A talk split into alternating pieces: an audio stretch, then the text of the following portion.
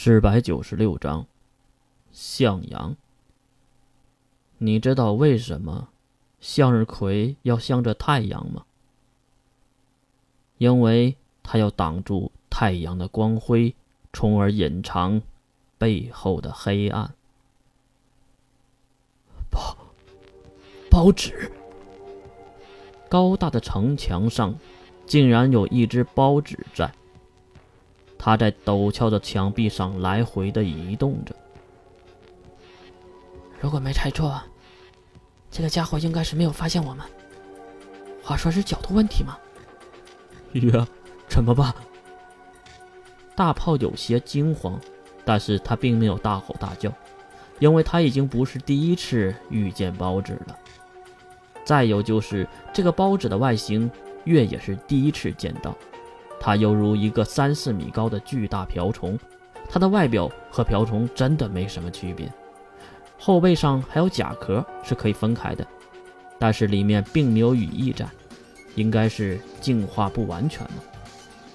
月，你发什么呆呀？见月还没有动静，大炮以为月被吓傻了，连忙拉起了月的胳膊，小声的叫着月的名字：“别乱动。”他还没发现我们，包纸确实没有发现他们，但是有人发现他们了，在这里，保安大人，他们在这里。那对情侣竟然不依不饶的追过来了，月小声的咒骂了一句：“我又没捡你家垃圾，翻你家垃圾桶，你干嘛这个样子？还是说……”转头看去，越看向两人。特别是男人脸上浮出的得意，他应该和女孩许下了什么承诺的话吧？比如抓到这些小偷什么的，为民除害什么的。月和大炮此时已经化为他们世界观里的炮灰了。这回我看你们往哪儿跑！你们这些只会钻下水道的臭虫！即使看着两名保安大叔拿着电棍跑过来，月和大炮。还是没敢乱动。先不说大炮，月的体质可是非常糟糕的，因为也会吸引包纸。喂，你们几个别过来呀！大炮还算是心地善良，不管自己的安危，还是喊了出来。就这距离而言，月和大炮一定会被先攻击的。你这个臭虫，还敢吼我？抓住他！揍他呀！保安大叔，喊到一半的年轻男性哑巴了，因为他看到了城墙上的巨大包纸。他此时已经迅速的跳了下来，包纸轻易的踢碎了城墙的表面，弹射到一位倒霉的保安身上。巨大的力量让那个人陷入了地面，直接变成了肉泥。可是包纸。没给他们任何反应的时间，已经张开了巨大的口气，咬掉了另一个保安大叔的上半身，摇晃身子，包纸吞下猎物的血肉，而汹涌的鲜血也在被分尸的保安下身喷射而出。咿呀的一声，情侣中的女孩大声的喊了起来。不过月也是真心感谢他，因为他这样叫会把包纸引过去的。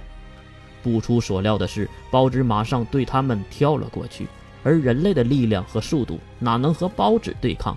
扑过去就压住了女孩的身体，也不知道是不是幸运还是不幸运，女孩并没有被压死，而是被包纸压在了台阶的缝隙中，吓得魂儿都快飞的女孩大声的呼喊一旁倒地的男朋友，那个男人连忙踢腿，并打算远离包纸和自己的女朋友。没想到的是，女朋友竟然抓住了他的裤腿，男人连忙一脚下去，踢在了女孩的脸颊上，并大声的喊道：“放放放手啊，你个死婊子！快快放手！”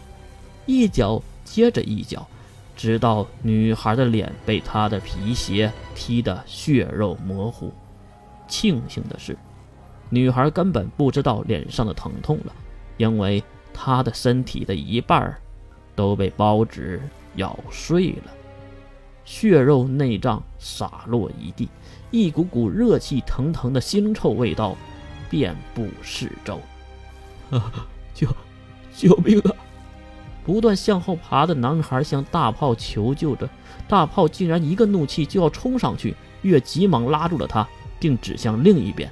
又一只包纸出现，它从天而降，直接叼住了男人的肩膀，骨头被咬断，鲜血横流，男人失声的嘶吼了起来。看到有同行抢宵夜，另一只包子当然就不愿意了，急忙一口咬住了男人的下半身。两只包子你来我往的撕扯了半天，咔嚓一声，男人被活活的抻成了两截。肠子和内脏随风飞舞，那场景看了以后，估计一段时间内是不想再吃下货了。月，你先跑，我我我引开他们。大炮张开双臂在月的面前，这个行为让月心头一颤。大炮，我们一起走，我们谁都不会死，相信我。